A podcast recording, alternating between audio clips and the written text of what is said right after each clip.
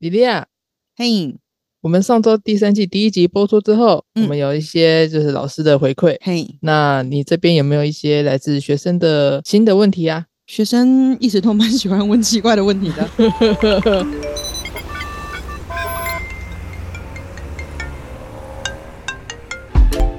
Hello，这里是大黎。人生的问题就是学习的思考题。比方说呢？啊，他们有问罚写到底有没有用？哦，你说罚写罚抄这种吗？对呀，像我小时候是因为写错字，然后就被罚写或罚抄。那他们是为了什么被罚写罚抄嗯，是我教他们罚写跟罚抄的。啊？为什么？为虾米？没有啦，其实不同的班级我会采取不同的策略啦。然后小时候我确实也蛮常被罚写跟罚抄的，当然就是分数不达标啊，或者是其他的。哦，那长大之后其实很简单啦，就是纯粹希望他们去记忆。嗯，不，过就有学生去提了，罚抄有意义吗？他一定记得下来吗？嗯，那我必须说，罚抄呢，它其实还真的不一定可以记下来。你猜看看是为什么？有意思的罚抄跟没意思的罚抄吗？嗯呃，对你讲有意思跟没意思，我一时间有点难以回答，因为我小时候读私校，然后呢，因为要罚抄的东西太多了，所以我的同学就练就我们的右手不是会有四个洞吗？你是说指缝吗？对，他就在指缝里面插了四支笔，然后他练到可以同时写四行字。他好厉害呀、我就觉得这个已经完全无关乎你发写的内容能不能进去你的大脑，因为他在训练的是他手部的肌肉，怎么按照这个轨迹去画记这个字。而且他要如何捏得住四支笔呢？就是他已经去刻意练习这个项目，所以他的考试表现依旧是相当不好，因为这个罚抄对他来讲其实就是没有意义的。嗯嗯那如果你是希望孩子去记得的话，其实根据学习金字塔的理论，孩子的感官运用越多，他的记忆力会越好。也就是说，如果他只听一遍，他可能听过就忘了；如果他听过一遍又看过一遍，会比只听还要好。如果他又听过又看又说，哎，可能又更好。嗯如果他又听又看又说又写，哎，那就再更好。嗯嗯嗯，那当然，他这个学习金字塔理论还有一些小小 bug 的地方，但先不谈。但确实，呃，早期可能会采取罚抄，是希望学生在抄写的过程去记忆，所以我都会设计一些在更有趣的活动。我会让他去思考我要抄哪里才对。什么意思？举个例子，今天他这一题错了，嗯我要他把这个题干改成正确，然后把这个句子抄下来。呃，你可以再举精确一点的例子吗？比方说，题目是是非题，嗯嗯嗯，然后这一题它是错的，我就会要他把这个句子里面应该是正确的选项给写上去。哦，你说如果这个题目的正解是错，对，然后他就要把这个题目本身改成对的叙述。没错，他在这个过程里面，他有一个可以偷吃步的方式，就是他可以自己去决定这个句子的长短，因为他可以改前面，他也可以改后面。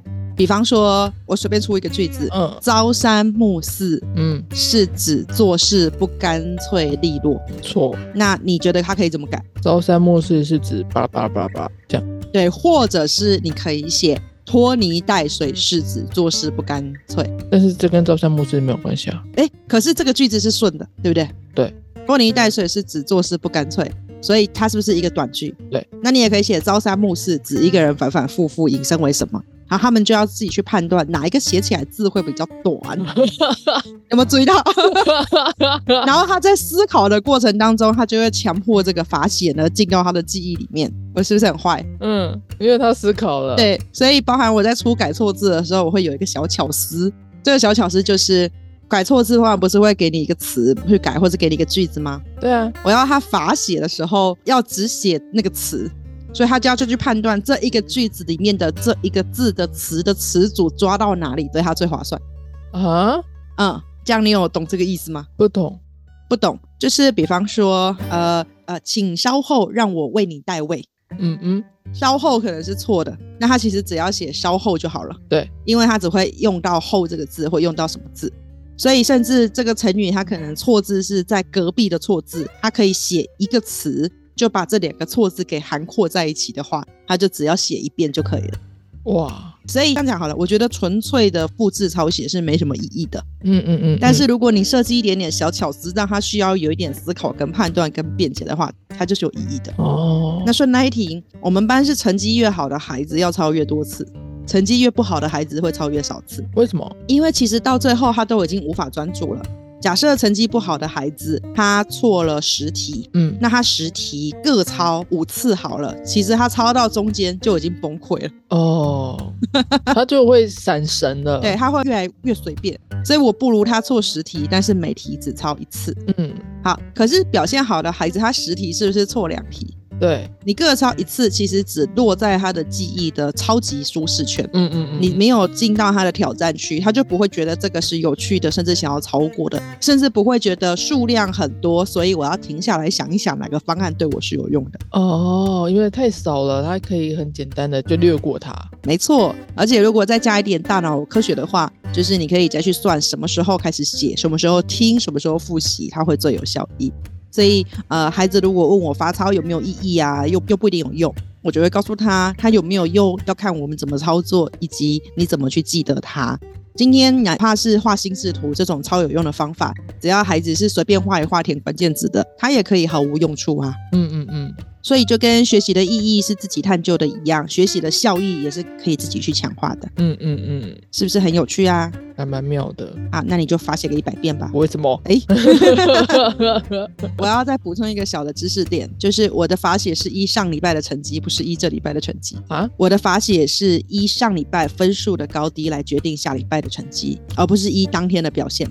您说检讨上一周的考卷的时候，你这一周考了一份小考卷，你上一周也考了一份小考卷，嗯，你的罚写的程度应该是用上一周的去计算。为什么不是这一周？因为我们是验收上一周的内容啊。哦，对呢，对啊，所以我不会用他当下对这份成绩的反应，而会用上一次，而且这会有一个好处，就是学生比较不会去改他的答案。哦，对，是有些孩子很怕被骂，很怕怎么样，很怕高低。对，可是他发现，就算我要把分数改高，我下礼拜的错误可能会比较多，那其实没有意义。重点是我要自己去决定，我要给自己的学习的强度有没有达到。嗯，是这样子的思考，提供给你参考。嗯，但我其实蛮少这样做的啦。我大部分的学生现在都喜欢自己写复盘啊，画知识图卡啊，然后用各种奇怪的反馈方式在教他们的作业啊。所以它是我的一种运作方法，但它并不是说每一个班都适用。我那也是班级人数太多了，我我才会这样去做处理。嗯，你刚刚说到有些学生会自己改分数，嗯，那这种不就是一个作弊的方式吗？哎，直接改分数当然是个作弊的方法。你让我想起以前是不是还有伪装家长签名？班上还有同学超级会伪装家长签名的，然后大家都会给他签，这样 大家都给他签。真的还蛮少这种状况。你是说关于学生作弊这件事吗？对啊，嗯，改分数是一种作弊的行为啦。但我们班的小孩，他们通常是笨到数字算错，比较不是真心的作弊。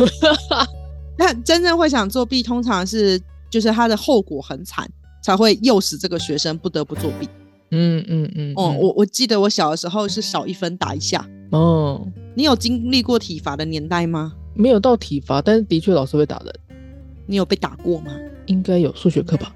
啊，真的，印象中应该是有，鹿角都被打断了。没没没那么严重，没那么严重。OK，但数学就不会就是不会啊。你很快就放弃了哈，这也是一种才能啊。我有努力到大概高一吧。嗯，努力到高一。嗯，那你的高二跟高三怎么了？高二、高三我们就分科啦，然后就好像没有数学课吧。哦。嗯，我念重高，所以高二的时候就有分科了。原来是这个样子。哎呀，我就没有继续往高中部发展。嗯，我高中之后老师也不太打人了啦，那个时代也比较往前推进了。对对对，嗯，会提到打人是因为孩子会选择作弊，通常是因为不作弊的后果太惨了。比方说可能会被老师暴打，或是被家长暴揍。对对对，可能是家长会暴揍。嗯，哦，我印象很深刻，就是我有时候会进行诊断式的考试。诊断式的考试就是考了得到一个分数，我只是想了解他在哪里，但是我没有要拿这个分数去骂他，哦，就是一个定下锚点的那种定锚考试，只是让老师知道说你了解哪个程度了这种的。对，所以我也会请学生不要太难过。嗯、我通常会是高一的时候考高三的考试，国一的时候考国三的考试，太难了。但我是故意的，我是想了解他的程度到哪里。对对对对对。你还是要稍稍知道一下。那很差也没关系啊，反正你们还年轻嘛，就这样想就好。本来就越级打怪啊。对，那他真的快哭了，就一直要改。我还我才知道，原来妈妈其实很在意他的考卷不是九开头，哦，但是孩子现在的国中以上都是用等级制，所以本来就不会有九开头。你只会有 A、B、C 注意这种的。对，现在是 A 加加、A 加 A 嗯这种之类的，是改成这种积分的方法。嗯，这礼拜我们的工作室，就我们的正职，确实也有老师来问他的学生作弊怎么办。嗯，哎，好像不是作弊，好像更严重，好像是抄袭哦，抄作业，然后会出钱去购买同学的作业。我觉得这也是很厉害。我觉得那个同学去卖，不知道是不是量贩的商业模式，我觉得很厉害哎。他是不是受到前几年北一女的学姐拿她的笔记出来卖，受到这个启发？那个是笔记，对啊。但是我知道有一部电影叫《模范生》，好像是泰国的片吧，哦，我知道，我知道。超级好看的。他也是逼不得已帮班上有钱的同学在考试的时候作弊，嗯，然后因为他也觉得他教不了他们，然后真的是钱太多了，所以当他有一些其他的状况。当然，这个电影后来有几经跌宕转折，还蛮好看的，就大家可以去看。反正那个老师就来问，其实学习是自己的事，可是同学却选择抄袭，甚至去买作业来抄。嗯那如果是你，你会怎么做？你说如果我是同学还是我是老师，你是同学啊，我可能不会买吧。因为没有钱吗？嗯，而且我觉得 就是作弊或者是抄作业这种，诶，抄作业我觉得还好，但是如果是作弊的行为，对我的心脏有点太太刺激了。等等等等，嘿，刘女士，那如果你现在很有钱呢？如果我现在很有钱哦，说不定你就会大量的买啊。但如果我家很有钱，我家应该会帮我请家教吧？我为什么要去做作业？哎呦，你讲的真是也蛮聪明的。我刚刚在想的事情是，如果我是他班上的同学，我就要让自己的成绩进步到可以卖我的作业。我完全想这件事，太神秘了。反正后来我们有丢我们的教师群组啦，啊，我有回他几个不同的方向。比方说，我第一个我做了一个事情叫学习任务的个人化。嗯个人化就是我会出那种超微妙，比方说教六书好了，然后要从他们的姓名里面选一个字，自己去分类，自己解释意义，然后自己去探查。那这个就很有趣啦，因为你的名字跟我的名字又不一定一样，对啊，所以你第一个你就会从制度上让他很难抄。然后第二个我会去奖励一致性。确实，一开始带学生的时候，即便是创作型的作业，还是有好多个同学会交出一样的，你完全看得出来是彼此抄袭。嗯，但是呢，在这个时候，我不会骂他们是抄袭，我会跟他们说：“哎呀，你们的灵感重复了。哦”，但是我就会告诉他们，莎士比亚说，世上第一个用花来形容女人的人是个天才，但第二个用花来形容女人的人只不过是个人才。第三个跟第三个之后还要用花来形容女人的人，只不过是个庸才。嗯嗯嗯，他在讲的是一种创新思维。然后我就跟学生讲完之后，我说灵感重复了，所以我第二次改到一样的句子，我们的等地就会递减一。嗯嗯，那这下学生就尴尬了，对啊，因为如果你有抄，一定有一个最原初的同学，对，那他要么就抢第一个交，要么其他抄袭的同学因为座号比自己更前面，结果反而自己的分数被拉低了。对，那被抄的人他就不愿意被抄。那他就会拒绝试出他的作业。对对对，所以在不同的奖励去奖励一直性，而不一定是高低，我觉得可能会更好。嗯，然后最后一个，我是给他们一些些选择吧，就是我每一次的作业都会有必修任务跟选修任务，孩子都可以选择写、选择不写、选择完整写跟选择部分写。嗯嗯然后不管他怎么写，我都会肯定他。嗯，就比方说，你全写了，写得很好，你很棒；你全写了部分写，老师看见你的努力。你说你要写，但是你没有写好，你让我知道这个学习任务可能是有问题的，没有考量你的身心状况。嗯嗯他就可以让大家知道，呃，彼此的难点是什么。所以，当他发现他所有的表现都会这样被看待的时候，他在处理跟应对的方法也就不太一样了。就是出这种个人化的作业，对呀，他们就完全无法抄啊。没错，这也是一种避免抄袭或者是避免作弊，就是你让作弊这件事情变得没有必要，而不要用宣导的。因为人在困顿的环境之下，其实他会做出什么事情都不是用道德教化来框限的，更不用说孩子在成长的过程当中，道德教化可能就是比较没有办法一步到位的啦。嗯，要一步到位也是很难的一件事情呢。对呀、今天我就叫你啊，你要安慰同学哦，你就会安慰同学吗？也不一定啊，对啊，或者是你会表面上安慰，但实际上不是啊。嗯，而且说不定安慰出来的话也不是安慰啊。对，极有可能。就很多时候我们不知道该如何去安慰别人，嗯嗯嗯嗯嗯，安慰也是一个很大的学问的。没错。好我们下一集再来讲这个好了。好啊，可 OK OK，好，我们还有收集到什么问题吗？我来看看。好，我来看麦，咱们有朋友问说，嗯，他想要学习如何好好休息。哦，这个也常常被学生问到呢，因为考试前压力就会很大，反而睡不着觉。那他们会问你说，老师我睡不着怎么办？会呀、是哦，打晕了再说，没有啊，没有啦。什么？我记得好像很多人问你说，你大理老师工作那么满，哦，为什么可以打电动，还可以念书，还可以干嘛？可是我觉得这是两件事，就是我时间管理好，跟我能充分的休息是两回事。是两回事，对啊。如果如果是要问休息的话，现在是坊间有蛮多方法的嘛，比方说正念啊、冥想、嗯瑜伽，嗯嗯然后还有一些睡眠的课程，嗯，那些课程会教你怎么样调低房间的温度，嗯泡完热水澡之后再去睡，或者是先调房间的灯光啊，那些其实都是可以促进自己的休息的。哦，还有一些那音乐是什么白噪音助眠的。哦，对对对，确实容易让你的大脑的频率就因而改变。嗯，我其实没有很清楚我自己算不算是一个会休息的人，但我比较算是能够善用我大脑的人，所以我是可以 在睡觉的时候备课。你好奇怪。但其实真的在戏骨就有一个专门的学科，他就在研究你怎么敷你的梦，给你的大脑下一些指令，你就可以在梦境进行记忆的整理跟规划。啊，你说敷敷敷梦，对，就像敷一颗蛋一样敷梦，但你要下足够的指令嘛。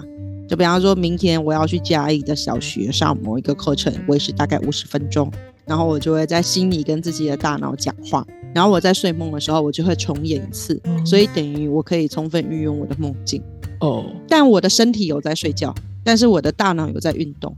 反过来，我也会去做别的事情，比方说打电动，让另外一边的大脑休息。嗯嗯嗯嗯，所以，如何分配自己不同部件的休息，我觉得也是一门功夫。而且，有一些休息是可以跟动物界的动物学习的，例如比方说鳄鱼，鳄鱼的休息，鳄鱼睡觉的时候是睁开一只眼睛睡觉的。它只睁开一只眼睛。对，睁一只眼睛睡觉有一个专有名词叫做单半球睡眠。假设他睁左眼，他的右脑就是清醒了；睁右眼，他的左脑就是清醒的。哦，是相反的。对，所以他等于是让自己的大脑轮流休息，来达到这个效果。哦我以为你刚刚要说他是睁一只眼闭一只眼的睡觉。突然想唱歌哎，睁一只眼闭一只眼，是不是？什么鬼？那呃，小朋友其实也就会读某一科，一直读，狂读读到累。对，可是本来就会越来越累，所以其实聪明的做法是读一科一个小时，再换另外一科，而且离它远一点的，让你的大脑轮流休息。哦，你是说练完生物就不要再练理化，你应该要去练什么英文、数学之类的，生物跟理化，我觉得好像可以。是吗？对对，就是就是动到大脑的不同区块做转换，不要一直去动用同一个区域，嗯嗯它就会比较容易松弛。所以对于某些东西的学习，我们的专注模式本来就没有那么高啊。那、如果没有那么高，你有时候会告诉自己我要休息，我要躺下，但是效果不一定好。对你不如观察自己的心流在什么状况。比方说，我会专注的打电动，嗯嗯，我会专注的做某些事，嗯但是这几件事情我会交错来做。那大家就会觉得，那你时间不是很零碎吗？嗯不会啊，我会计算我的周期，比方说我的睡眠最短周期是多少，我的电动的周期是多少，我的周期是什么，我会让自己维持在最舒服的时候去完成这件事。嗯，所以有一集有讨论关于游戏成瘾为什么会成瘾，然后大家就发现他无法放下手机。可是我去思考，我如果一直拿着手机一直玩电动，我会越玩越糟糕。所以我会去计算我什么时候可以到我表现的最大值。开始变糟糕的时候，就是表示你应该停下来了。对，那当我每一个项目都可以是表现的最大值的时间周期，我又有意识的去切换，那我就可以很有效益，也可以做到一定程度的休息，嗯嗯嗯这样就会比较轻松了，嗯，是不是听得懂？但是很难做啊，对啊，你知道为什么吗？为什么啊？因为嗯大部分的人都不够了解自己。嗯，但有谁会真正了解自己？你不要突然讲这么高端的话。发出了灵魂拷问。但我们做很多事情，其实就是要了解自己的边界。对，我的意思就是说，比方说我量我的睡眠周期，我就真的抓了很长的时间，让自己舒服的睡到自然醒。嗯然后边界一次抓完之后，此后就不烦恼了。嗯，所以一样的道理，你打电动，你有没有试过我疯狂的打一次电动，跟我短短的打一次电动？你其实可以尝试去抓自己的周期，嗯嗯嗯，也许有一天你就可以更清楚。我总是在执行内容前，先确定执行的形式跟执行的方式，这样可以让后续的变得比较轻松。用电动来举例好了。用电动来举例，就是我在发展科技树的时候，嗯我会先点加速科技的能力，而不是点科技的内容。嗯，好像懂。嗯嗯就是比起让我的小人们去做采集，我会先点采集加速百分之五十。让它加速那个采集的动作。对，然后就会有人说，这样资源不就比较晚进来吗？对，可是后续的效益会更高。嗯所以我觉得所谓的学生啊，学习阶段就是早期尽可能做这件事，去探求自己打字能打多快呀、嗯嗯嗯嗯嗯然后睡眠周期多长啊，什么时候容易被钱收买啊，诶慢慢的找到自己的边界、尊严跟底线。对我，我觉得这很重要，因为你以后都会用得到。我们就是因为没有用边界去思考事情，一直去谈期待，所以你会发现到大学了，还会有人不小心就接了很多课，然后到最后又尬不过来。哦，就我到研究所又重复一次，出社会一直在反复讲同样的话，嗯那不就很惨吗？太多任务在身上，反而没有一件事情是做得好的。对啊，所以不如去思考一下，要怎么样把每一件事情都尽可能去发挥它的最大值，包含休息也是很重要的哟。嗯嗯嗯，最后分享一个小小的数据，我自己在带时间管理日课的时候，很多人都会自我谴责，说我又休息了，我又划手机了，很不好。可是其实人如果完全不休息，他会一直很紧绷，他的其他的效力会下降。嗯所以其实人还是要有必须的休息。我都会让他们在安排自己的生活任务的时候，有百分之七到百分之二十一是属于自己的休闲型任务。嗯嗯嗯，你只要低于百分之七，整体品质会下降；你只要高于百分之二十一，你就会觉得自己太废了，反而又是另外一种愧疚感。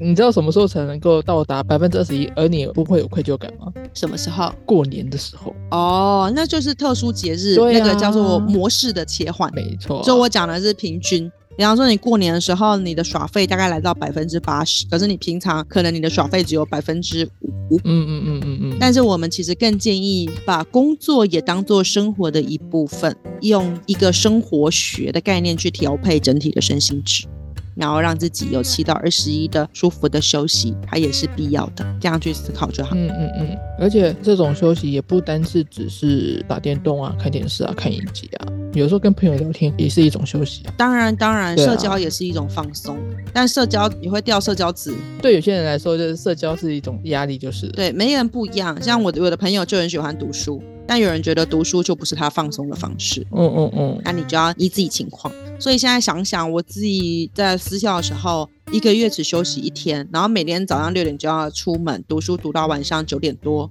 其实是蛮变态的行程。好变态哟！你们学校？对，而且也不是对每个人都适合，就算有成效，那也是过度消耗身心所带来的。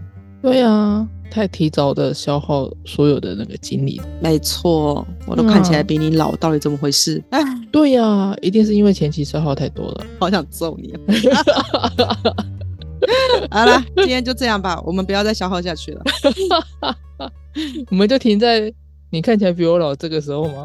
可是真的耶，我跟你，或是跟大我十几二的人站在一起，大家都觉得我是长辈。对啊，嗯不，要停在这。好了，我们今天就到这边了，谢谢大家。你应该好好保养，你应该好好保养。好了，好了好了，拜拜拜拜。如果喜欢我们的频道，或是有问题想要投稿，欢迎在 Facebook 搜寻“共学时区”，一起在生活中学习成长吧。